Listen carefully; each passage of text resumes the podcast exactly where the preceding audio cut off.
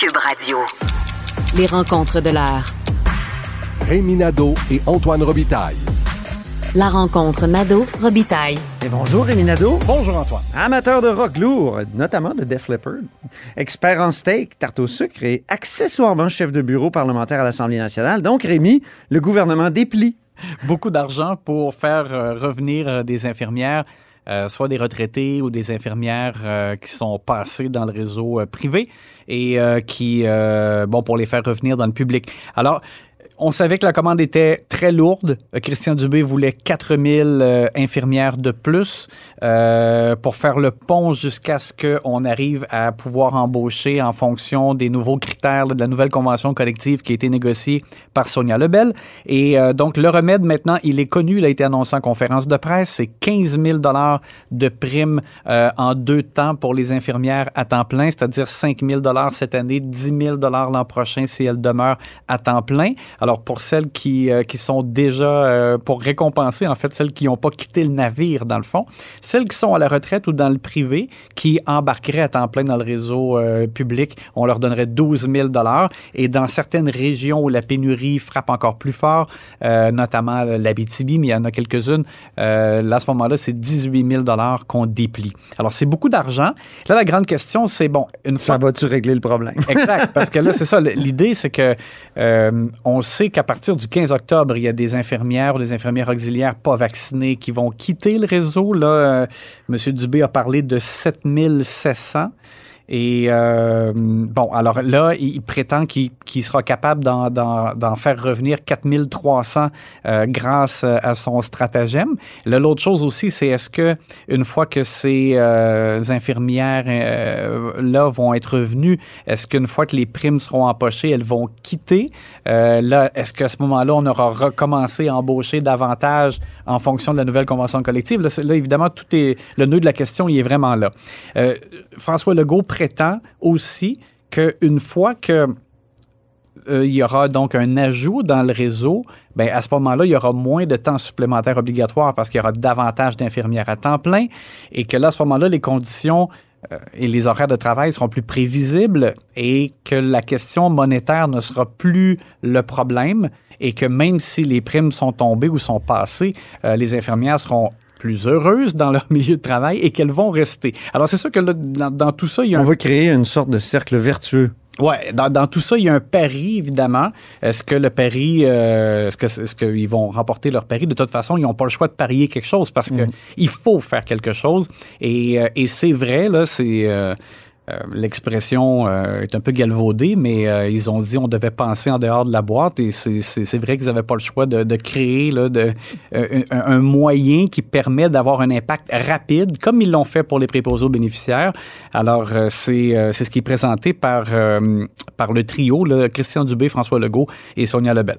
Ce matin, on avait évoqué une révision complète de la structure des horaires. Quand je dis on avait évoqué, c'est François Legault qui avait évoqué en Chambre la fin aussi du temps supplémentaire obligatoire, la fin des agences, ou du recours aux, agences, puis de travailler sur la conciliation travail-famille. Est-ce qu'on a vu des éléments euh, donc présentés ou on s'est limité au cash? Bien, pour la fin euh, du recours aux agences, euh, voici comment ça fonctionne. C'est Christian Dubé passe le mot au PDG des CIS et des CIUS qu'il ne faut plus euh, attribuer les bons quarts de travail aux agences privées. Alors, il faut d'abord offrir les quarts de travail de jour aux employés qui sont dans le secteur public et ensuite, s'il y a encore des besoins, se tourner vers... La nuit et les fins de semaine Exactement. aux agences. Bon, alors ça, c'est la façon de, de, diminuer le recours aux agences privées. Puis la fin du temps supplémentaire obligatoire, ben, eux, ils voient comme, comme il y aura un, un ajout... Ce sera une conséquence des... De l'ajout du personnel à temps plein, donc il y aura moins besoin de temps supplémentaire obligatoire. Alors, c'est le calcul qu'ils font.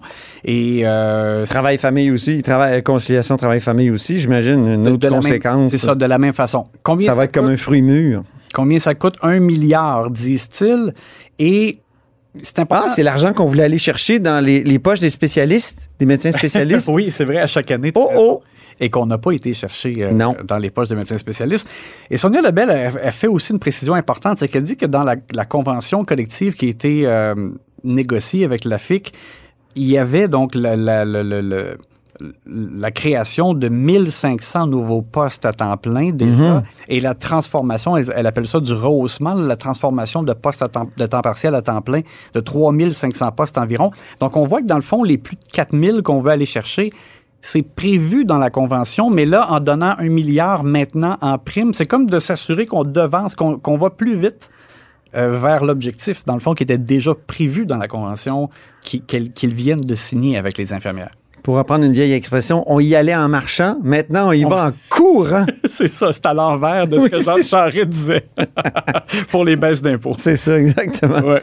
La loi interdisant les manifestations anti-vaccins, anti-mesures, on croyait à un suspense, finalement. C'est un faux suspense, il n'y en a pas. Finalement, faux suspense parce que ce sera euh, adopté euh, en ce jeudi.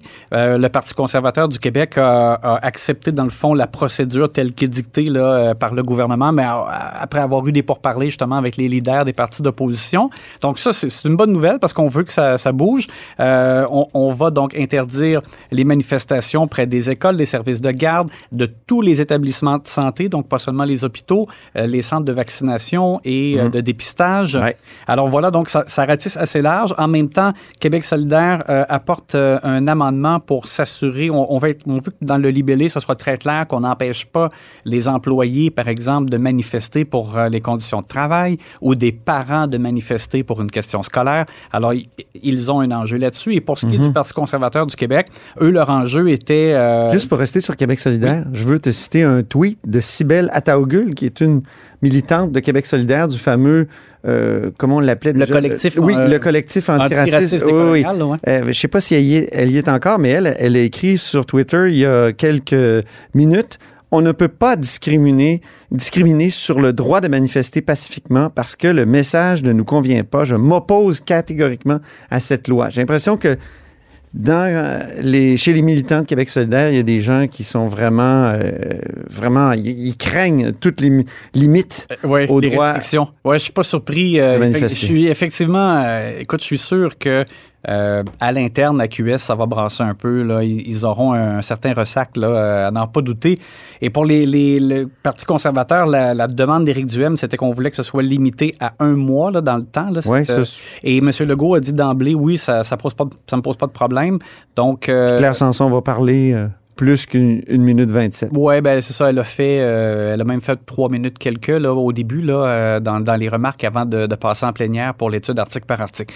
Alors en tout cas ça, ça semble quand même se régler, mais on- il faudra rester vigilant et voir euh, si on va pas trop loin, mais mais ça semble en tout cas pour l'instant atteindre l'objectif, c'est-à-dire d'interdire le plus vite possible qu'on perturbe des enfants près des écoles notamment. 118 000 personnes ont signé une pétition contre le passeport vaccinal. C'est vraiment énorme. Il paraît que c'est une des plus importantes pétitions jamais déposées. C'est ce que ce matin, dans le couloir, euh, Madame, euh, dans le hall, euh, euh, Claire Sanson a affirmé. Oui, ah, effectivement, moi je trouve que c'est beaucoup de monde et c'est un peu décourageant, mais bon, on va passer là-dessus. Surtout que ça fonctionne bien. Oui, exactement. En tout cas, c'est ça, qui m'énerve. C'est ça que je disais à Claire Sanson hier quand je l'ai rencontrée alors qu'elle fumait une clope. Euh, je, je dis, coudon, ça, ça se passe bien. Oui, C'est quoi le problème? C'est ça, ça pose problème à qui euh, on voit pas trop. Là. Éric Duhem, lui, a dit Je suis double vacciné, mais j'ai pas encore. Téléchargé. on comprend qu'il n'y a pas son passeport vaccinal. Donc, il va Bon, pas au resto? Ben non, faut croire que non. Euh, alors, euh, j'ai voulu vérifier. C'est son choix. C'est ça, exact. J'ai voulu vérifier. Oui, euh, excuse-moi, Rémi. Non, ça va à l'Assemblée nationale. Merci à Béatrice de l'Assemblée nationale Oh. euh, qui m'a ressorti les, euh, les cinq, euh, le, le top 5, si tu veux, des pétitions où il y a eu le plus de signataires depuis 2009, depuis qu'ils sont placés sur le site Internet de Il n'y a pas Jean Charest? Oui, ben, La destitution de Jean Charest? c'est le numéro un. Ah oui! Alors, euh, Amir Kadir avait déposé euh, la demande de démission du premier ministre du Québec, euh, 247 000 signataires. Euh, ça, c'était en, euh, en 2011 que ça a été présenté. Ben oui, la grande époque des demandes de- de- de- de- d'enquête publique sur les trois co, Ouais. collusion, construction euh, et euh, corruption. Puis, rapidement, là, au deuxième rang, réinvestissement dans les services de garde éducatifs de qualité déposé par Sylvain Pagé. Il y avait eu 202 000 signataires en 2016. Et... euh, Ça, c'est l'époque des chaînes humaines autour des écoles. Ouais. Puis même à, à la recherche, on m'a dit qu'ils ont trouvé en 1977 une pétition de la commission catholique euh, Ah oui? des élèves et euh, à ce moment-là, c'était 546 000 signataires. Aïe aïe! Ouais. C'était pour, c'était, c'était pour, contre l'annulation de la prière à l'Assemblée nationale? Non, c'était pas contre le. Ben, en tout cas, c'est pas ce que j'ai. Faudrait que je vérifie, mais euh, euh, c'est pas ce que j'ai perçu là, dans le, le- le- le bref échange que j'ai eu là-dessus, mais on, on- on me signalait qu'on en avait trouvé une en 77. Ah, c'est bon. On reviendra là-dessus, ça m'intéresse. Ouais. Euh, en terminant, bataille de, la bataille de génération se poursuit à l'Assemblée nationale.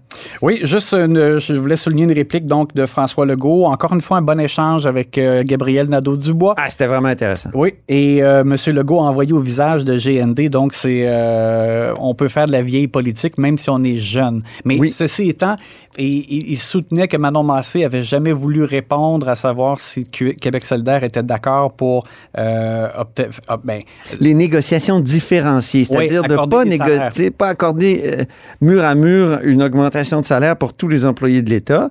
Euh, je sais qu'il y a des syndicats qui sont opposés à ce qu'il y ait des, des- des augmentations différenciées, mettons pour les préposés aux bénéficiaires ou pour les infirmières. Puis c'est vrai que Québec solidaire, on a toujours senti qu'il était réfractaire à ça. Ben, moi aussi, euh, honnêtement, quand j'ai entendu M. Legault dire ça, je pensais qu'il avait comme 100% raison là-dessus. Mais Québec solidaire réplique, là. Oui, GND a envoyé sur Twitter euh, un extrait de, de- de procès verbal de l'Assemblée nationale et c'est vrai que dans un début de réponse, Mme Massé a Hmm. l'air de dire oh, oui, oui, on est d'accord, mais, mais c'était, euh, en tout cas, ça n'a ça, a pas été comme clairement vraiment affirmé. Euh, on on peut pas dire qu'ils se sont euh, très affichés là-dessus. Non, parce que les, les syndicats croient que quand on négocie de façon différenciée, il peut y avoir une stratégie de diviser pour régner. Voilà. Et euh, à ce moment-là, tout le monde se retrouve avec des augmentations moins grandes. Euh, mais là, on comprend là, que le gouvernement veut améliorer le sort des préposés aux bénéficiaires, puis des professeurs, puis des infirmières. Donc, c'est c'est- c'est- c'est ça qu'ils voulaient. là. Ouais. En tout cas, les médecins, eux, sont toujours très, très, très, très bien payés. Merci beaucoup, Rémi. À demain pour. euh, c'est c'est demain que tu remets ton prix steak euh, et ton prix tarte au sucre? Oui, monsieur.